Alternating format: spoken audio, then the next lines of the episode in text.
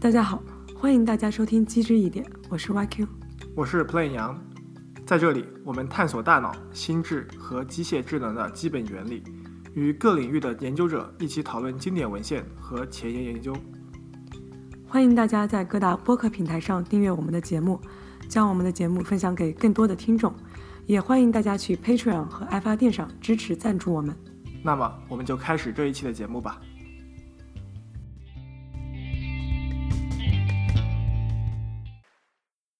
我们的知识从何而来？先天派认为人类有一部分重要的知识是与生俱来的；后天派，也就是经验主义者，认为人类的知识是所有知识都是通过后天学习获得的。先天与后天之争由来已久。那么，人到底有哪些知识和能力是与生俱来的呢？研究这个问题，小婴儿是很好的切入点。小婴儿看起来什么也不懂，什么也不会做，但是他们真的就如洛克所说的是白板一块吗？婴儿是真的什么都不知道，还是这本是成年人的偏见，亦或是我们缺乏了解婴儿心智的研究方式？那这一期我们请来 Rutgers University 的助理教授 Jenny 王老师，跟我们一起聊一聊小婴儿有哪些与生俱来的知识，以及一般人都是怎么认为的。Jenny 王老师博士毕业于约翰霍普金斯大学心理与脑科学系，长期从事关于婴儿数学认知的研究。毕业后，他在 Rutgers University 进行了博士后研究，现在正在该学校建立自己的发展心理学实验室。他的研究围绕在人类的知识从何而来，人们如何能学会复杂的符号化知识，比如语言和数学。那么，王老师给我们介绍一项你自己的有意思的研究吧。我的研究主要是围绕在婴儿是怎么样认知数量，以及这种初始的认知是怎样支持之后婴儿对数字和数学的学习的。这个课题乍一听起来觉得非常的不可思议，因为我们一提到数学，通常想到的就是坐在教室里面对着一块黑板，看着一个老师在写大量的公式。然后数学课我们上了很久，都还是觉得很困难。然后我们当中绝大多数的人，都永远不可能理解那些非常高级的数学的概念。在这个另一头，对比非常强烈的是，我们大家对婴儿的看法。小婴儿他们话都不会讲，通常唯一一个跟我们交流的方式就是大哭。那么他们平常的生活基本上除了吃和睡，就是在更换他们的尿布。这样的婴儿，他们会和数学有什么关系呢？最近这几十年的研究发现，跟我们的呃以往的想法非常不一样的是，即使是刚刚出生的婴儿，似乎已经具有了一点对数量的概念。比如说，如果给刚刚出生的婴儿看十个不同的物体，比如说十个小方块在屏幕上。然后他不停地看十个小方块，十个小方块，看着看着，婴儿就会觉得啊，这个好无聊啊。那么这个时候，如果给他看五个小方块，婴儿就会发现，哎，怎么跟刚才的不一样了？像类似这种的研究就告诉我们，虽然婴儿还不会讲话，虽然婴儿基本上只是在吃和睡中度过他们的日子，他们似乎已经具有这种从视觉信息当中抽取出来数量信息的能力。这种能力乍一看似乎对我们大人来讲是再容易不过的了。我们只要随便拿眼一看就知道大概有多少个东西，但是仔细想来，数量是一个非常抽象的概念，在这个世界当中，并没有任何一个地方标明了是有多少个东西的。这个物理世界当中是不存在五十这样子的概念的。所以说，这就是像很多哲学先驱，比如说 Jerry Fodor，就是基于这种想法，意识到，如果说这些概念是自然界中都不存在的，如果这些概念并没有办法减缩成更加基础的概念，那么这些概念就只有是与生俱来的了。基于这些研究，我的一部分研究是在具体的看，那么如果说婴儿已经具有一定的对数量的认知能力。那么这种能力是怎么样支持他们之后对数字和数学的学习的？比如说，我最近在去年夏天发表在《发展科学》杂志上的结果，就说明，即使是一岁的婴儿，就已经可以把我们平常数数像一二三四五这样子的数数的这个形式和大概数量的这个维度所相联系起来了。比如说，如果我们对着一个一岁左右的婴儿数四个小玩具，像一二三四四只狗这样子，那么这个一岁左右的婴儿就已经能够利用这个信息来帮助他们记住哦，大概有四这样子的数量的关系了。像类似于这样的研究，告诉我们说，婴儿不仅已经有一些非常基本的对数量的概念，而且这些概念可能是正是支持他们之后对更加复杂的数学符号的学习的一个非常基础的建立的模块。你刚才说的那个数字，婴儿在很小的时候，虽然他们还不会用语言数数。但是作为实验者，你来数一个一个数的时候，他们其实已经具备有这种能力了，对不对？婴儿并不能够自己数数，在一岁左右，婴儿能够说出来的话非常的有限，主要是因为他们的这个产生声音的系统还没有发育完全。但是在我们其他相关的研究表现，虽然说婴儿还不能说出来很多的词汇，但他们能够在六个月左右，婴儿就已经能够理解大部分的。这个平常经常见到的词汇了，而我们的研究跟其他的语言学方面的研究有点类似，就是在于说，当我来，就是婴儿他自己不会数，那么我来替他数，啊，我来替他完成这一套平常数数所能用到的所有的这种仪式感的这些动作。我把所有的信息都给他，告诉他我正在数数，我在数一二三四五，我在一个一个的点着这些玩具，然后我最后还会帮他总结说总共有五只小狗。那么所有的这些信息加起来，对婴儿来说似乎是在帮他 signal 说，哦，现在这个人想要把我的注意力帮我转移到有关数量的方面了。那么我们接下来的一些具体。的一些研究就发现，当我把这些数数特定的这些信号一个一个去掉的时候，婴儿就不觉得我在数数了。比如说，当我打乱我数数的顺序，啊，就不数一二三四五，来数四五三二一，或者说，啊，我数完了之后不给婴儿讲说啊，这总共有五只小狗，那么。或者说我数的时候不去一个一个的来一一对应这些我正在数的玩具，那么小婴儿就会失去这种利用这个信息的能力，他就不会觉得我在数数。当然，这些结果并不是从婴儿他告诉我觉不觉得我在数数 来判断的，而是利用婴儿他本身喜欢玩具、喜欢去喜欢去探索的这么一个天性来推断他有这些理解的。那其实是不是在就是他能够呃理解到数数这个之前，他已经能够区分哪些东西多，哪些东西少，他已经能够区分这样的数量了。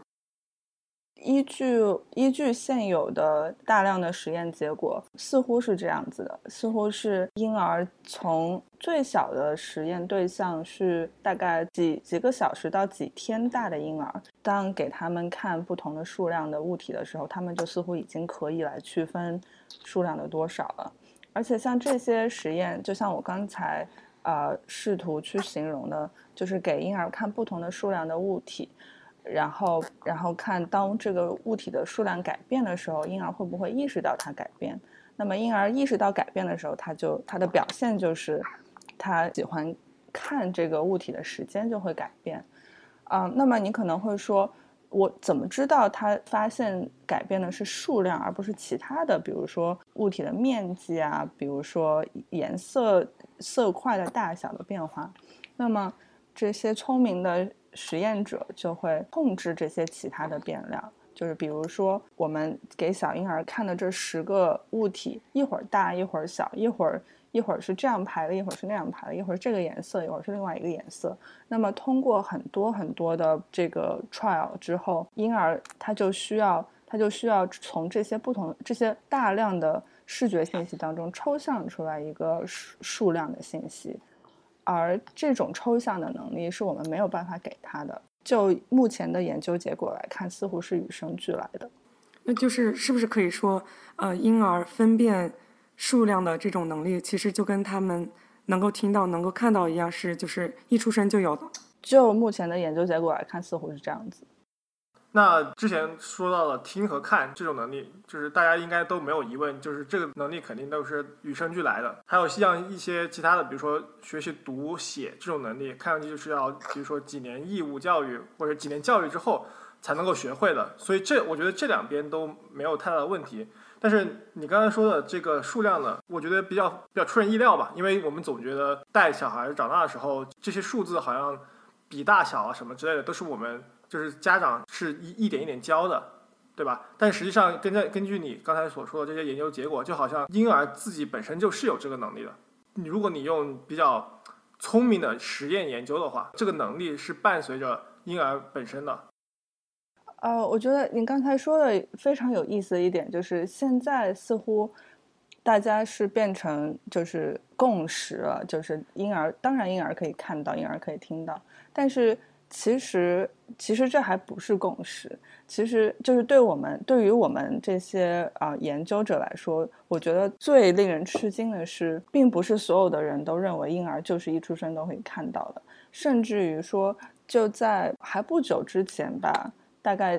大概几个世纪之之前，大家统一的共识是觉得婴儿出生的时候，刚出生的时候是看不见的。即使是现在，我还有很多亲戚。都会说哦，婴儿刚刚出生的时候，眼睛上面是蒙了一层东西，是看不见的。当然，这个放在视觉上，可能现在越来越少人会这样认为了。但是，只要你去看一看，就是非常 popular 的这婴儿的书籍，你就会发现，还有不同的这些育儿网站，你会发现最 popular 的一本书叫做《黑白色卡》。这个之所以会这么的 popular，其中一个原因是很多人都认为，或者绝大多数的人都认为，婴儿。在刚出生这几个礼拜或者甚至几个月的时间，是不大看得到不同的颜色的，而且甚至是在这个研究领域，都还是一个非常就是正在被激烈的辩论的这个话题，就是到底我们什么时候可以分辨不同的颜色？我们非常容易觉得好像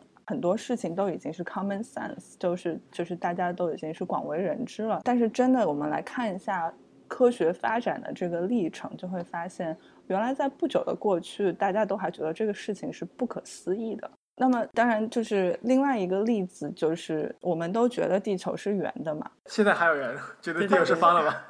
有有觉得地球是平的？现在真的还有很多人都觉得地球是平的，而且这是一个非常大的一个 community。所以，觉得小朋友看不见，跟跟觉得地球是平的相比，好像。反倒没有那么那么不可思议了。就是那那你刚才提到，就是关于婴儿能呃什么时候可以分辨颜色的这个问题。那现在的已有的研究大概是说，婴儿什么时候可以已经测出来具备这种分辨颜色的能力？现在据我所知，就是研究到最小的婴儿也是大概刚出生几天这样子，到大概的。有不同的研究方法，就是有一种研究方法，就是还是像我刚才说，研究婴儿的行为，就是他看到，比如说给他看不同的蓝色，然后看了很多很多深蓝、浅蓝、湖蓝、天蓝，然后给他看其他的颜色，比如说给他看红色或者橙色，如果他能够分辨的话，或者绿色，然后如果他能分辨，他就会觉得，哎，这个好像不一样，他就看的时间更长。那么还有就是使用更加。先进的一些研究手段，比如说用脑成像技术，然后也可以来判断，通过婴儿的大脑皮层的活动，然后也来可以判断他对不同的颜色有没有不同的反应。那么也是目前的研究结果，大概几年前是说，就是还是处在新生儿的阶段的婴儿都已经具有分辨不同颜色的能力了。但是对我来讲，非常神奇的一点就是，即使这样的研究存在，也。并不是代表说这个研究已经变成了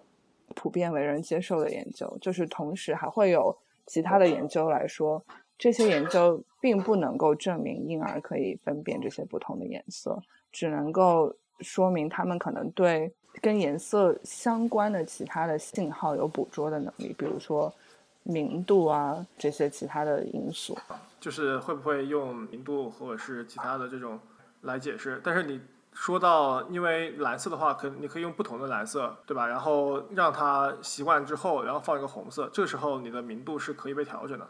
所以我觉得这个如果是类似这种实验的话，像明度这种简单的这种物理上面的变量，应该是很容易的被就是控制掉的。但是我很难想象，就是为什么就是婴儿他没有，或者是说人不是与生俱来这种能力的，哪怕就是说婴儿 OK，他很小时候有人认为他不具备这样的能力，但是这种视觉的这种区别颜色的这个能力，我很难想象有人认为它是人教出来的。就是它有可能是发育，因为我我记得我听说过一个可能比较大众的一个说法，就是婴儿的这个视力是随你随着发育不断的发育的时候，你的视视敏度是会提高的嘛。这个时候你的视敏度提高，你的视敏度其实和你比如说你 perceive 这个形状和其他的这种很细节的东西是有关的，所以小婴儿可能不具有这种能力。但是像颜色这种大块大块的东西，我很难想象这个东西和它的视敏度有任何关系。然后如果说有一些细胞发育上的。决定了它对颜色的这个识别的能力越来越好，这也是这其实也算是这种生物构成已经在基因中嵌到的一部分。这个我个人觉得还是可以被归纳为先天有的。就比如说这种发育上面的东西，它也是生物自身与生俱来的嘛，对吧？就是还有一个很有意思的例子，就是当我们想到说长胡子这件事情是不是天生的，是不是与生俱来的时候。那么，如果要问说一个婴儿会不会长胡子，那么当然婴儿是不会长胡子。但是长胡子这件事情是不是我们天生就已经决定好了的？我觉得对于这个问题，可能大家很少会说啊，不是，是我们后来 学习来的胡子。所以在我们考虑有关人的大脑发育方面，哪一些概念、哪些想法可能是与生俱来的，哪一些能力、想法是后天才有的？那么这个时候。我们所说的与生俱来，并不是说一定要在他一出生的第一秒钟他就已经能够表现出来的。这个与生俱来，就是说他不需要后天的心理方面的这种任何特定的经历，不需要任何的学习型的经历来获得这个能力。那么我们就觉得他应该是符合与生俱来的，或者至少说是自然发育而来的，而不是靠学习来获得。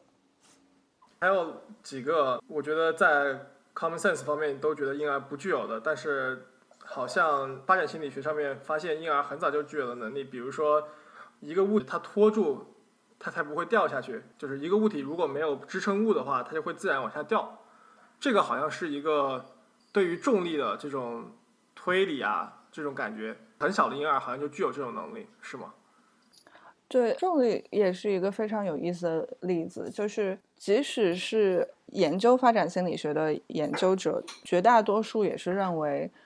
没有支持的物体会降落这件事情，这个认知是后天习得的。哪怕是这些研究者已经接受说新生儿具有。认知、颜色、数量这些等等等等这些其他能力，他们也会觉得重力是一件很特别的事情。而且最有意思的是，目前为止其实还没有科学证据表明，就是刚刚出生的新生儿具有认知重力的能力。我们现在所有的证据最早也是只是到大概两个半月到三个月这样的婴儿。另外一方面，就是婴儿对重力、重力或者物体支持这个概念的理解的研究，发现婴儿对物体支持的理解是一个逐步完善的过程。比如说，我们给两三个月的婴儿看到一个物体它悬浮在空中的这样子的一个场景，他会觉得啊，这个很奇怪，物体不会悬浮在空中。但是如果这个物体只是轻轻地挨在另外一个物体上，那么对于成人来说，这个物体是。不可能完全被支持住的，就是比如说它只是侧面贴在了一个台子上，那么对于这个三个月的婴儿来说，他就觉得这个没关系啊，只要有接触就好。一直到婴儿再大一些，大概四五个月的时候，他才会觉得啊，你这个接触面要足够大，要要是这种垂直关系的接触面才能够支持物体。但是这个时候，他对重力的理解也不完善，就他会不会有一个重心的概念，所以就是不管这个接触面积有多大有多小，他都会觉得没关系，只要有一个垂直关系的接触面就好。所以一直要到婴儿更大了之后，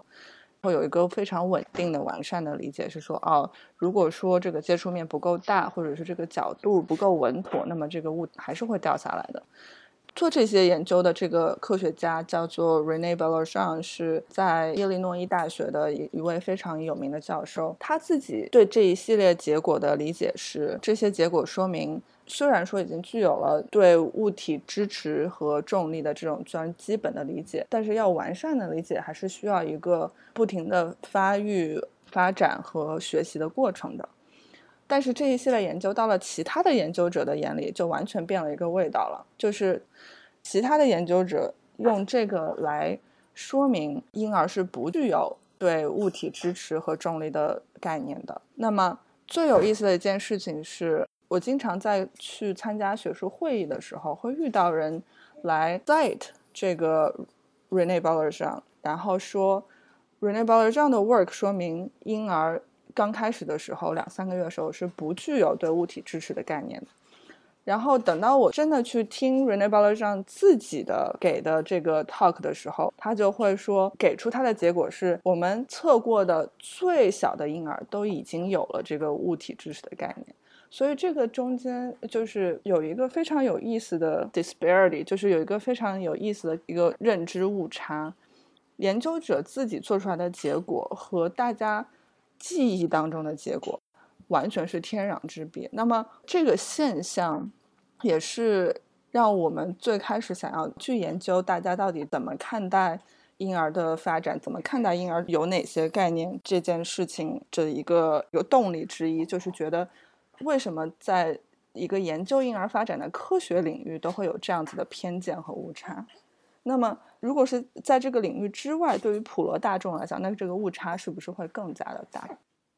然后还有另外一个，也是可能广泛大家误解婴儿并没有的能力，就是说，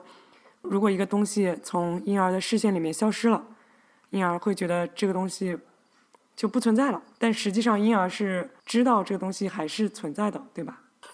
对这一系列研究，就是有关婴儿物体恒常的研究，是发展心理学的先驱。让皮埃杰的其中一个标志性的研究，就是非常经典的实验，就是当你给一个大概比如说两岁一两岁的小朋友一个玩具，你放在他面前，然后你拿一个毯子盖住这个玩具，不管这个小婴儿在你盖住这个玩具之前有多么的想去抓这个玩具，当你把这个玩具盖上的那一瞬间，他就好像不记得这个玩具还在那里一样，这就完全就是开始东张西望，就好像完全不记得这个玩具的存在。那么这个结果是非常 well replicated，就是说，而且非常的 reliable，就是只要你能找到一个这么大的小孩，你只要去试，百试不爽，所有的小孩都是这样，他都会忘，好像是会忘记这个玩具的存在。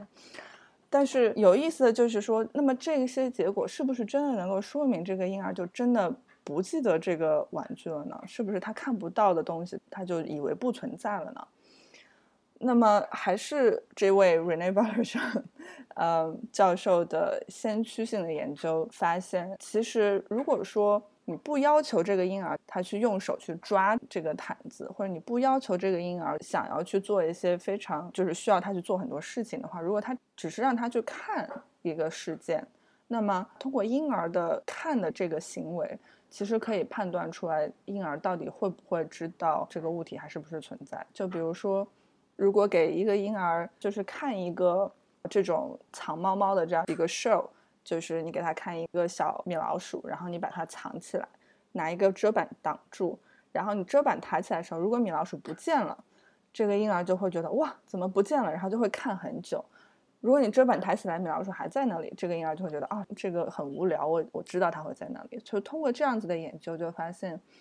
即使是很小很小的婴儿。也是两三个月的婴儿就已经会期待这个物体，它即使是被藏起来依然存在。那么这些研究因为都是要研究婴儿的行为，所以它是会被婴儿的本身的很多动作的发展所限制。那么还有刚才我们提到的它的这个视力敏感度的这个限制，就是刚刚出生的婴儿很难给他做类似这样的实验，因为。如果你见过刚刚出生的婴儿的话，你会发现他们真的没有多长时间是会睁着眼睛的，他们大部分时间都是在睡觉，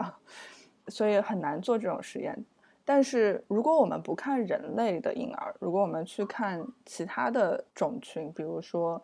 鸟类，我们就会发现，就是如果是把刚刚出壳的小鸡，可以给它看一一个物体，它就会认为这个物体是它的妈妈。然后如果说这个物体藏到了一个屏幕的后面去的话，那么这个小鸡就会追着这个物体追到这个屏幕后面去，这就说明这只小鸡虽然说它从来都没有看过这个物体被藏起来，而且这个物体也是它这在这个世界上唯一知道的唯一的一个东西，他就已经会期待说，当他即使是看不见了这个物体，这个物体依旧存在。对，因为小鸡可以跑啊，但是婴儿它可能爬都爬不了，所以你在行为上，婴儿的动作上面你是没有办法看到小婴儿对藏起来的物体有什么样的反应的。而且像之前的那个例子，就是有一个小婴儿。他他很想要玩一个玩具，然后你现在把毛毯一铺，那个玩具不见了，小婴儿就看别的去了。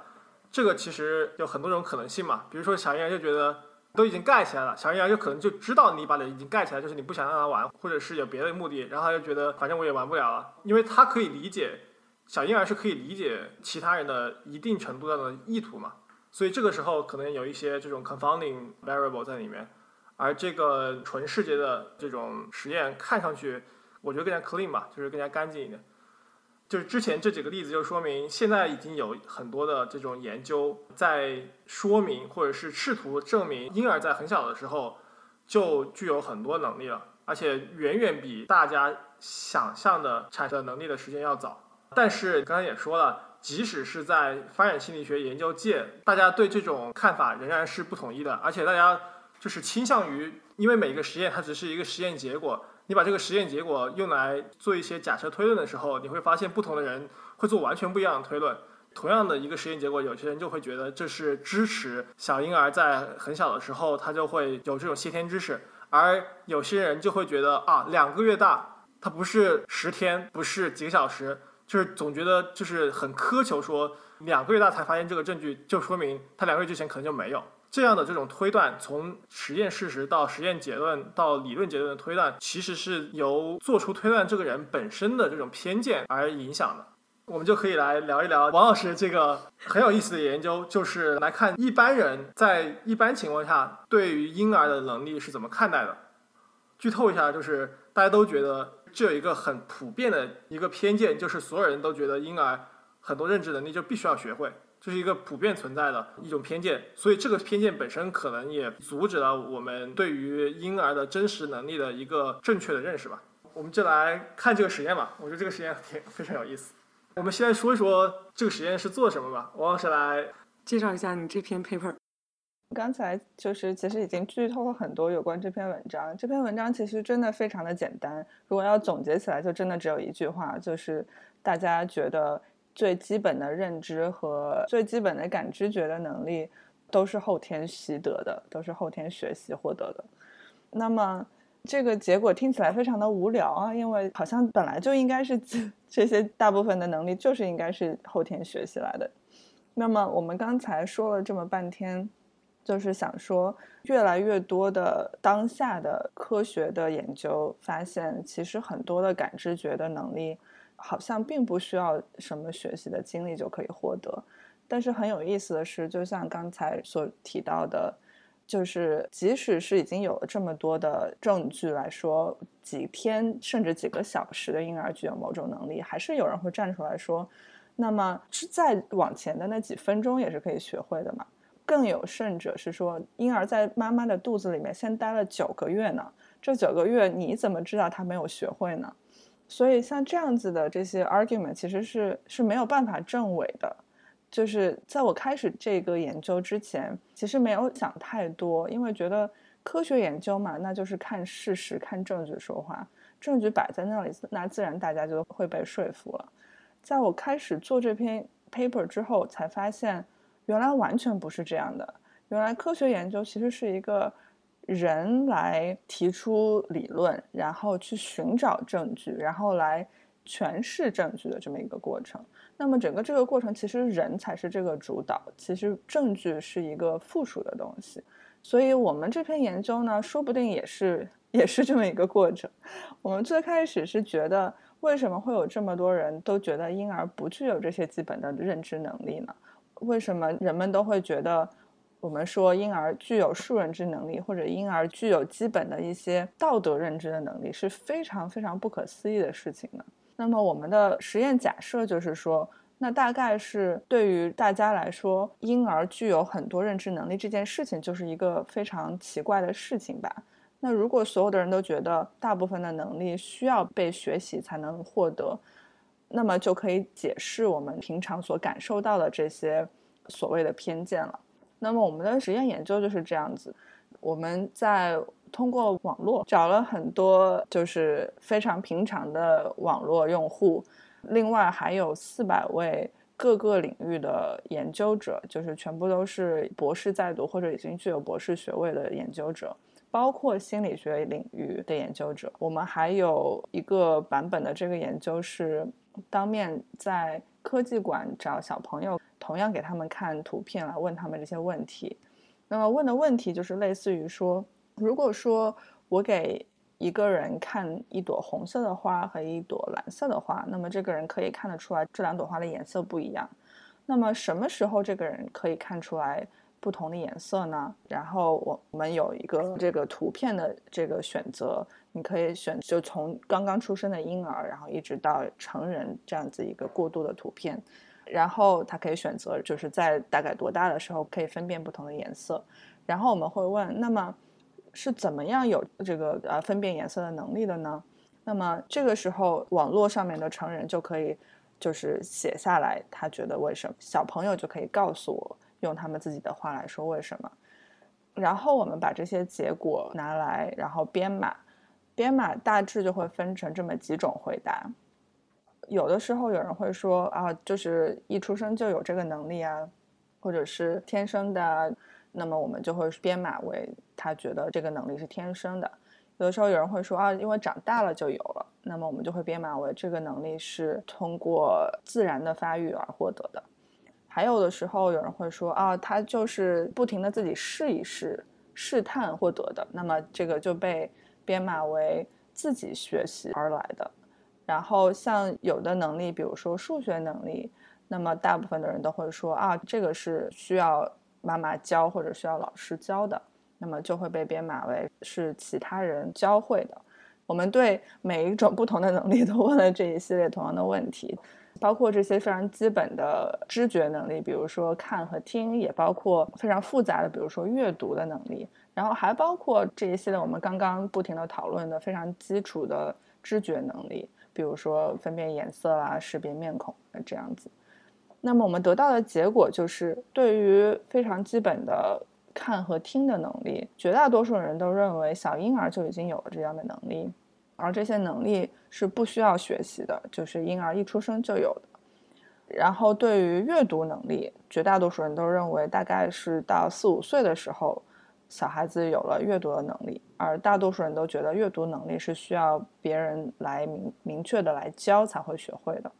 那么对于这其他的这些非常基本的这些呃认知能力，这些能力在。目前的科学来看，都是有一些证据来表明，他至少是在人生的前六个月，婴儿就已经具有了这些能力的。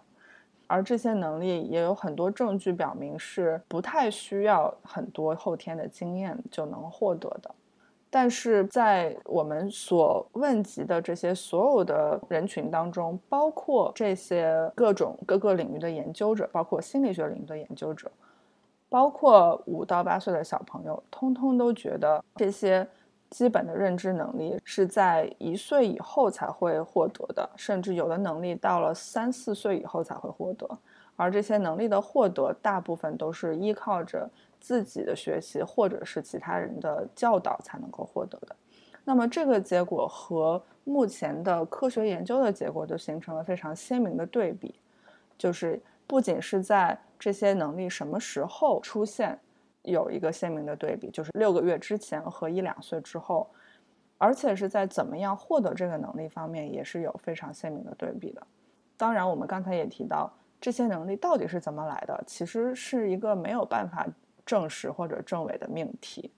那么，其实越来越多的证据表明，这些能力并不需要太多的后天的心理学方面的这种经验来获得。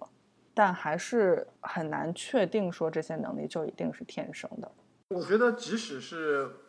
我们没有办法确定它是否是天生的，但是已经非常惊人了。因为就像你刚才所说的，像分辨颜色、分辨距离，然后分辨人脸还是不是人脸，然后分辨一个物体在没有支撑的时候会不会下降，以及分辨隐藏的物体是不是一直在那里，分辨数量的多少，还有分辨这个人是不是在帮别人还是不在帮别人，这些能力，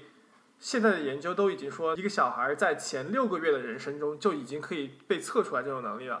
我们就不管说他是不是天生的吧，但是已经说明很小很小的小孩，六个月大的小孩就已经具备所有这些能力了。而现在我们仍然还是大多数时候还是觉得小孩可能什么都不会。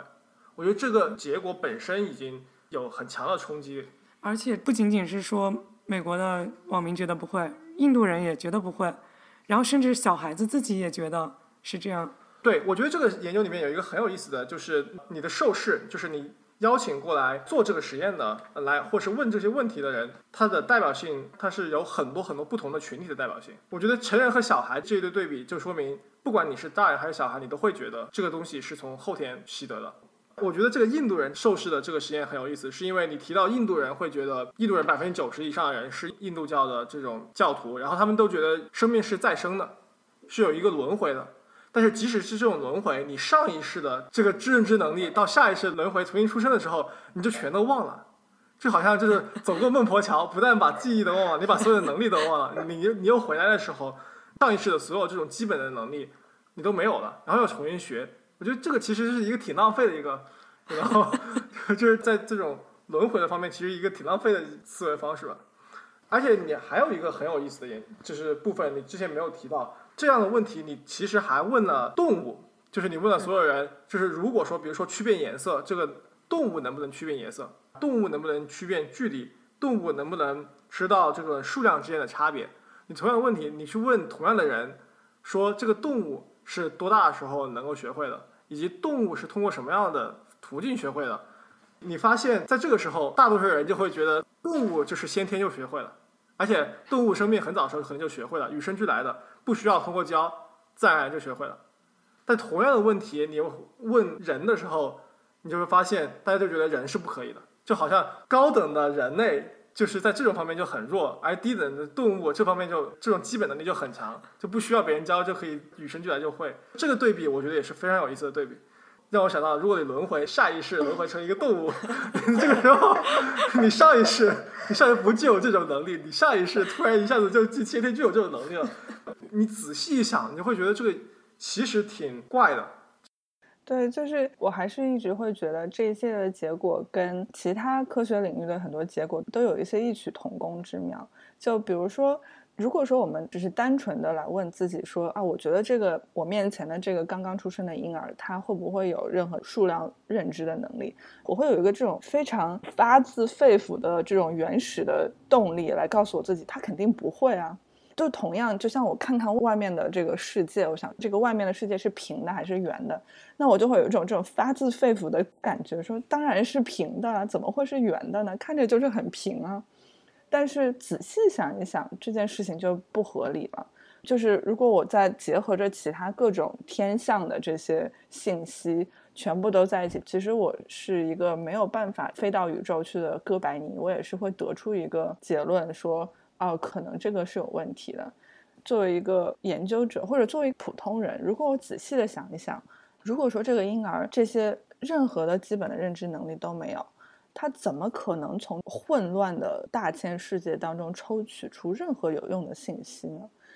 他如果没有办法分得出来红色和绿色，那么他怎么能够学习得到什么是红色，什么是绿色呢？即使有一个人给他讲再多遍的红色、红色、红色、绿色、绿色、绿色，如果他看不出来它不一样，那么他根本是不可能学习得到的。所以，就像你说的，很多我们的社会现象也是符合这个规律的。就比如说，我们选出来了这么一个总统，不是我们选出来，他们选出来了这么一个总统。这个总统说的很多话都完全没有道理，但是可能对于很多人来说，这个话就是有一个非常直观的冲击力，就是听起来很过瘾。但是稍微静下来想一想，就会觉得没有道理。然后刚才还提到了一点，就是对比成年人和小孩子的结果。会发现成年人和小孩子相比，好像会会稍微的偏向于觉得很多能力更加倾向于认为他们会早一点出现，会更加倾向于认为他们可能不需要学习。然后就是美国的成年人和印度的成年人相比，那么这些印度的成年人的结果和美国的小孩子的结果是非常类似的。就是他们会觉得这些基础认知能力都会是在很晚才会出现，并且都需要很多的学习和经验才能获得。同样呢，我们还有问这些就是普通的网民他们的教育程度，会发现，就是普遍来讲，大概人的受教育程度就会跟他们对这个问题，就是这些基本的认知能力是怎么出现、怎么来的这个问题的看法是会有一定的影响的。大致就是说，如果说是心理学研究者，那么就是对这个领域有最多的经验、最多的研究的人，他们会更加倾向于认为这些基础的认知能力是在很早的时候就有，而且是不需要很多的经验就可以获得的。那么这些教育程度越少，当然最少就是到小孩子了，他们就会越觉得这些能力需要很多经验、需要很多的时间才能够获得。那么。对比这些结果，就会让我们倾向于觉得说，这种对于知识从哪里来的这个问题的偏见，就是觉得知识都是学习而来的这个偏见，很有可能不是一个教育的结果，因为教育越少，反而更加倾向于认为学习很重要。那么这个结果就是回到我们最初的问题，就是到底是天生的还是后天习得的？就会有一个这种呃更加高层一点的结论，就是说啊，那么我们这种对于人的思维能力的这个偏见，是不是也是天生就有的呢？那我觉得这个是一个挺有意思的悖论一样的东西。我们天生就是认为，就像你说的，is empiricism innate 嘛，就是人看上可可能天生就觉得东西是后天学会了。你之前提到心理学系的这些人。他们可能会更倾向于说这些婴儿的能力发生的更早，这让我想到，这其实也是一个知识从何而来嘛，就是关 关于婴儿的能力的知识也是一个从何而来的问题，就是大多数人他们的对于婴儿的知识从何而来这个问题的知识，是从他们的亲身经验来的，或者是从他们这种没有被审视过的这种主观的直觉来的。而心理学的人，很多人可能会更倾向于觉得婴儿很早就具有这种能力，有可能是因为他们在心理学的课程中学到过这样的证据，然后他们的知识是来自于这种科学研究或科学论文的。当然，还有另外一种解释，就是说有过心理学的训练和研究经验的人，就会对这些能力的定义和普普通人不一样。比如说，对于一个普通人来讲，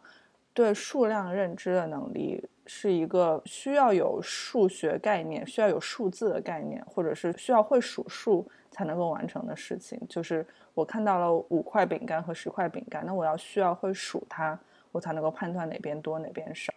但是对于心理学的研究者，可能就不会这样认为，就会觉得我我去判断数量多少有很多其他的办法，我就会有一种，比如说我的视觉系统会自动的帮我来判断数量的多少。那么这些在概念定义方面的偏差，也是有可能会造成，就是大家对这些问题的回答的偏差的原因之一。那是不是就是说，如果说在问一般人这种问题的时候，如果说你觉得小婴儿能够分清楚哪一堆的东西比较多？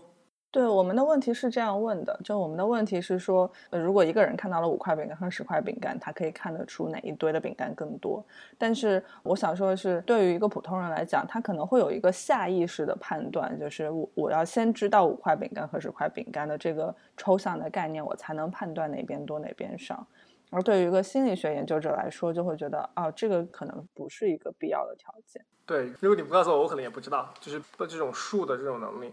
确实，也因为很多时候我们从自身，我觉得有一些这种知识可能是来自于成长过程中的自省吧，而成长过程中的这种自省是来源于意识上的这种思维的，而这意识上的思维有有很多时候是从这种自己的经验里面得到的，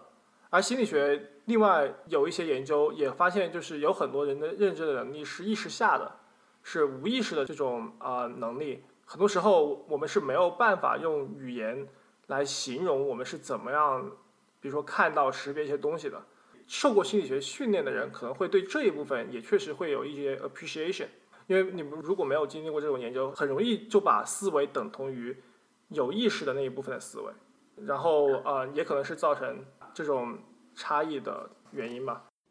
对，我觉得你说的特别有道理。就是如果说没有经历过心理学的训练，或者是没有接触过心理学方面的概念，可能不会对有意识或者是无意识这些概念有太多的想法，就会觉得，如果我做了一个决策，我做了一个判断，那么肯定是我自己主观能动性的表现，肯定是我自己有意识的做了这个决定，而不会去想太多。那么这个决定其实是会被很多其他的因素而影响。很多时候，甚至下意识的影响会比我们有意识的这个决定更加的重要。我不停在举这个地球到底是圆的还是平的这个例子，当然还有很多其他例子，比如说进化论也是一个，或者甚至说更加夸张的例子。我们在国内，因为从小受到的教育就是觉得进化论是非常有道理的，那么这个造物主的这些好像不是很有道理。但是在美国，就是是一个不停的会被。挑战，即使是在科学界，也是很多人会站出来，觉得是站不住脚的一套理论，或者说绝大多数人，即使是学习了进化论，即使是觉得我知道进化论是怎么回事，我接受它，其实所接受的也是一个错误的概念，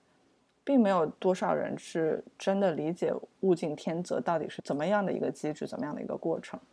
所以像这样子的类似的这种所谓。概念混淆，在心理学这样一个更加年轻的学科领域，只能说更加严重吧。哎，那关于这篇文章，其实我还有一个，包括你之前说的你的研究，那就是为什么就是研究这些能力到底是先天具有还是后天习得的这个问题，为什么这么重要？对这个问题，我们应该一开始就讨论。这是最重要的问题，就是我们到底为什么要有这么多人来争论这个问题？为什么这个问题已经被争论了几千年了，还没有争论出来一个结果？为什么我们还要争论？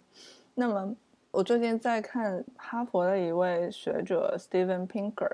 他有关这个问题的一些阐述，就是他有一篇文章，就是说为什么先天论就是没有办法消失？为什么我们就没有办法消灭先天论这个东西？他自己是一个先天论的支持者，那么他就是站在对手的角度，然后来说现在更加 popular 的理论是什么样子的。那么就会发现，很多人就包括是刚刚学过心理学导论的大学生，都会觉得这个先天后天之争是已经得出结论的一个争论。大家都知道，没有任何东西是。完全先天决定的，没有任何东西是完全后天决定的，所以这个结论已经有了，就是大家全部都是既有先天又有后天，所以就是就完了，就这样啊。但其实仔细想一下，并不是所有的事情都一样，并不是所有的事情都是五五开的，不是所有的能力、所有的表征全部都是一半先天一半后天。就比如说我们刚说长胡子。和数学和阅读就肯定不是一样的成分。那么，作为科学研究者，作为心理学研究者，我们最大的问题就是，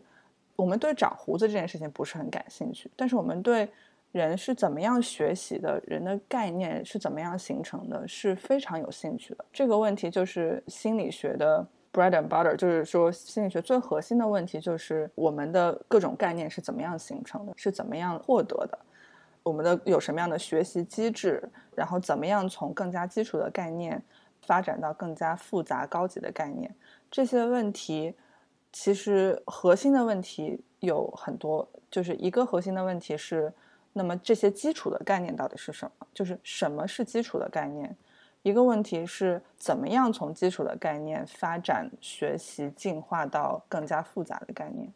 这两个问题。都需要知道基础概念是什么。那么，有关先天和后天的问题，就是在这里，就是说，我们并不是要去争论到底这个概念是不是完全天生的，就是到底这个概念是不是完全写在基因里的。这个问题对于心理学来说，并不是很有意思的一个问题。对于心理学来说，有意思的问题是，大家其他的变量都比较稳定，就是没有什么先天的缺陷，没有什么就是过度贫乏的环境，在一个正常的环境当中，我们有什么样的概念是一开始就有的？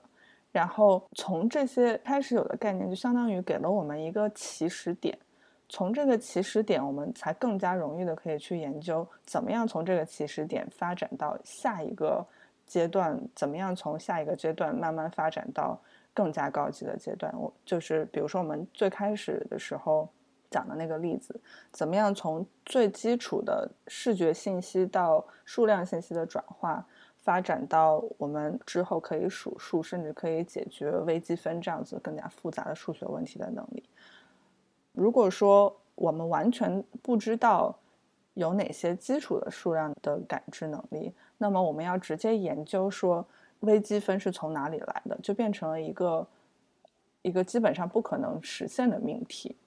就是如果说，当然有可能有人会说啊，微积分嘛，那就是从课本上学来的了。那么，那么这个问题就会是变成课本是从哪里来的？那么最早编课本的人他是怎么样知道微积分的？那么这个微积分再往前推，到底是从哪里来的？就会变成一个不可回答的命题。就我觉得，就是什么东西都是一半，一部分是先天，一部分是后天，这是一个很 hand waving 的一种说法嘛。就是说你不想深究的时候，浅尝辄止，这就是一个可以的答案了。但是真正要把这个东西谱出来，把这个整个一步一步怎么形成的，就像你说的，怎么样从最基本的元素逐渐的把它建立起一个完整的、现在复杂的这种概念，这整过程要谱出来，实际上是背后有很多很多很大的问题的。而这些问题有可能是一种反过来研究才会发现的，就是说，当你举的那个微积分的例子特别好，就是你想研究微积分从哪里而来，就是人类的认知到底是什么样的，人类的认知的这种根本性的东西，可以使得人类能够发明微积分。然后，如果你直接去研究微积分，你就会发现，这就像空中楼阁一样，你不知道它从哪里来。这时候，你就会发现，你需要找一些微积分的前 precursor，站在那个 precursor 之上，才有可能把这种微积分发明出来。然后，为那个之前又有其他的这种最简单的东西，就一步一步，自然而然就会推到那最初最初原初的这种最基本的东西是什么？我觉得就是你说的很对，就是这个问题不是一个东西是不是先天后天的，而是有更有意思的问题在这个里面。而同时，我觉得另外一个研究这种先天呃有很大影响，就是对于就是人工智能这种机器性的东西。现在比如说深度学习，大家都觉得什么东西都是可以学的。但是如果我们发现有一些根本性的这种概念，它是不能够通过学来学出来的，那么有可能这个东西你就真的是需要用这种老的方法把它嵌在这个结构或者是嵌在这个系统中，然后用这种预设的方式把这些基本的概念把它放进去，然后在有了基本的概念之后，你的人工智能才能一步一步慢慢学出来。这就是现在 Gary Marcus 很喜欢说的。我们要把那个 common sense 把它加到那个神经网络里面去吧，因为这些东西是发展科学家他们在对婴儿研究的这么多年看到了这样一些问题的难点，他们才可以 appreciate 这个的重要性，这个把这种 common sense 加在一个系统中的重要性。而很多没有做过婴儿研究的，可能他们没有看到这个问题有多难。科学，我觉得科学最难的地方不是科学很难，而是真正知道一个问题很难。我觉得这是科学可能，这可能是做研究最难的地方，因为很多时候我们都觉得这个事情是可以轻而易举被解决的，然后真正试图去解决的时候，才发现这是一个无比难的问题。对，我不记得是谁讲的了，就是对于一个研究者来说，提出问题就已经是完成了研究的一半了。是，我觉得这个说的很好。但是我想不起来是谁说。那我最后还有一个问题，就是我们聊了这么多，说。婴儿有很多从小就具有的知识，我们也聊了这么多，我们对婴儿的能力有偏见，在这种差别之下，我们应该如何让自己去克服这样的偏见，或者是在知道我们有这个偏见的情况下，能够为我们在育儿方面啊，或者是跟婴儿的互动，或是小孩的互动方面，会有什么样的启示呢？或者是你有什么样的建议？这个问题也是一个百万美元问题，就是是一个超出了这个我们已有的研究的能够解答的范围的一个问题。当然，我们现在已有的研究对于科学工作者来说是有一个非常明确的一个指导意义的，就是意识到我们自己是带着偏见来做科学研究的。当然，其实这些偏见不见得说一定要被改变，但是就是我们要在我们观察数据、得到数据之后。就是要提醒自己，我们要更加客观的来理解这个数据。那么对于父母来讲，其实我们还不知道我们的这些研究到底是有正面的指导意义，还是没有正面的指导意义的。就是如果说我们要从一个呃进化的角度来思考这个问题的话，那么很有可能有这种对于学习的偏见本身就是一个对于进化来讲有意义的事情。换句话来讲，对于父母来说，如果父母觉得学习是一件非常重要的事情，学习是婴儿获得这些所有基本概念的唯一来源，那么父母有可能就会在婴儿的互动当中花更多的精力来想办法让他们学习这些对我们来说非常重要的基本的知识。那么这个行为本身就是不一定是造成婴儿拥有这些基本概念的原因。但是这些行为有可能会帮助婴儿来学习更多更高级的知识，比如说我们刚才举过例子说，嗯，婴儿本身也许已经可以看得出来红色跟蓝色有什么区别，但是父母不停的跟他们讲红色、红色、蓝色、蓝色，就会帮助婴儿学习这些词汇，红色和蓝色。那么长期来讲的话，对于婴儿的学习可能是有正面的影响的。另外就是。人类的婴儿在这些各种的种群当中是属于非常非常的无能、非非常没用的，就是是需要最长时间的关爱、需要最长时间的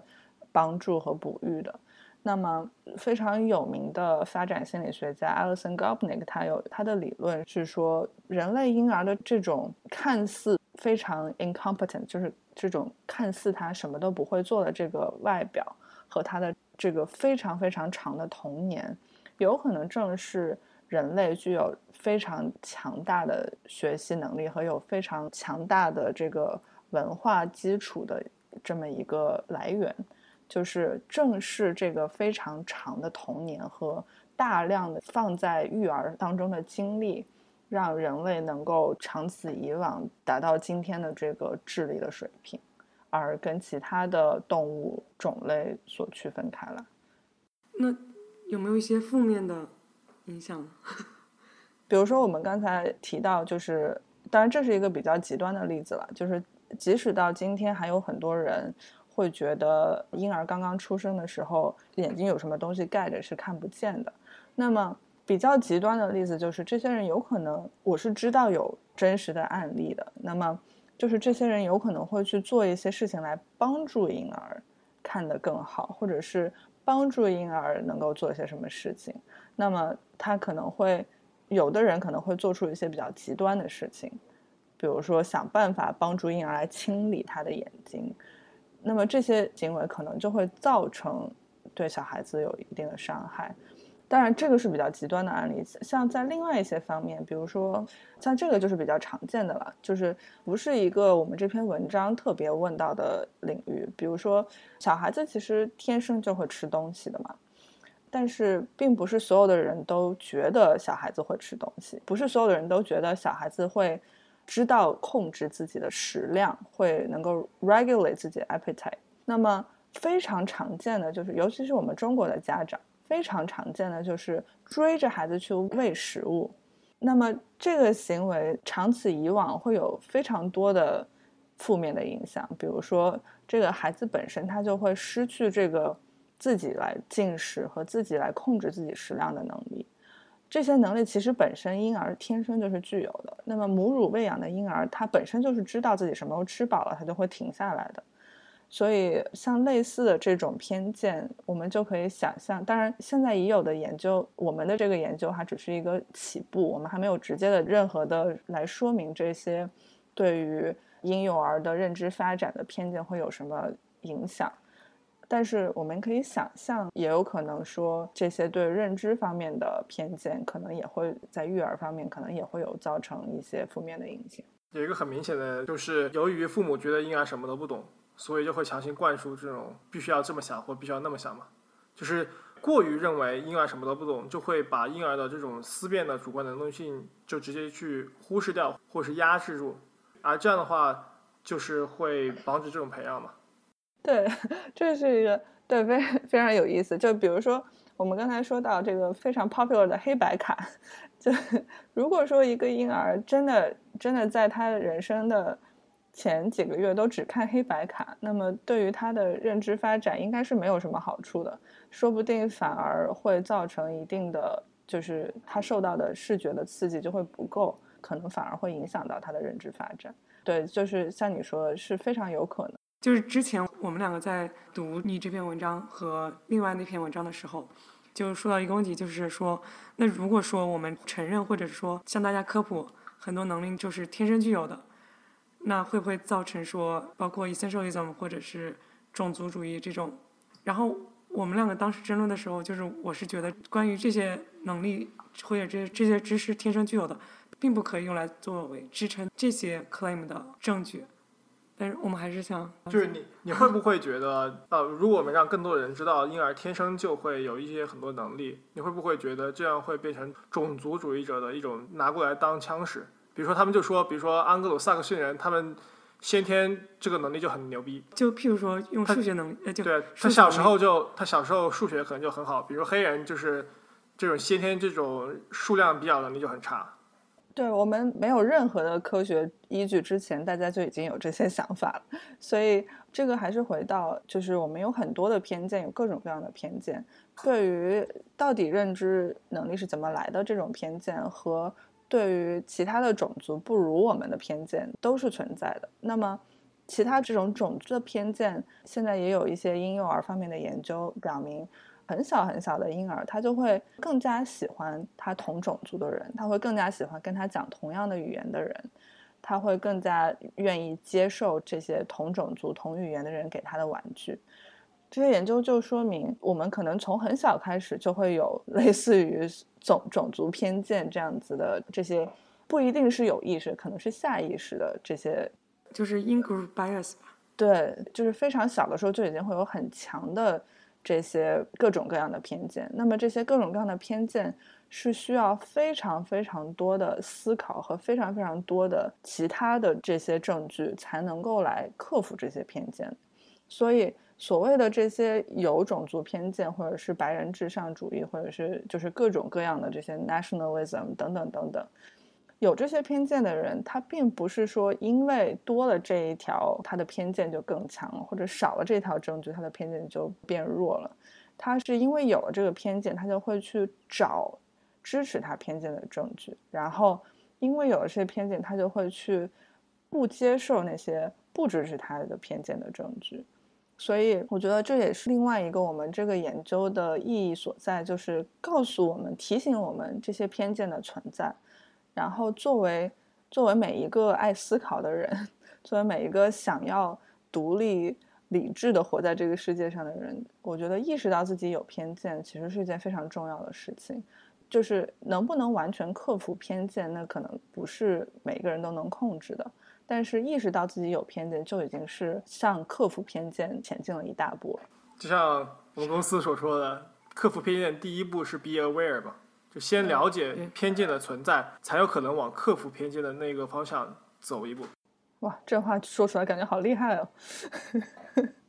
非常感谢王老师跟我们分享他的这个研究。将来如果有机会，就是我们也邀请王老师再来仔细的了解一下，就是我们怎么发现婴儿在很早的时候就具有各种能力的。对，我们今天就是点到而止，只是说了一下不同的婴儿不同的能力在在什么时候发生，但是。为了了解，为了找到这样的证据，有很多很多的发展心理学家想出了很多很有趣的、也非常聪明的实验，来来证明这些。我们将来有机会就再邀请王老师回来做一些这样的节目吧。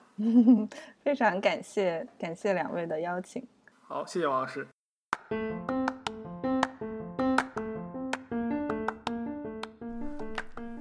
感谢大家收听我们这一期的节目。如果大家感兴趣，可以在 Apple Podcast、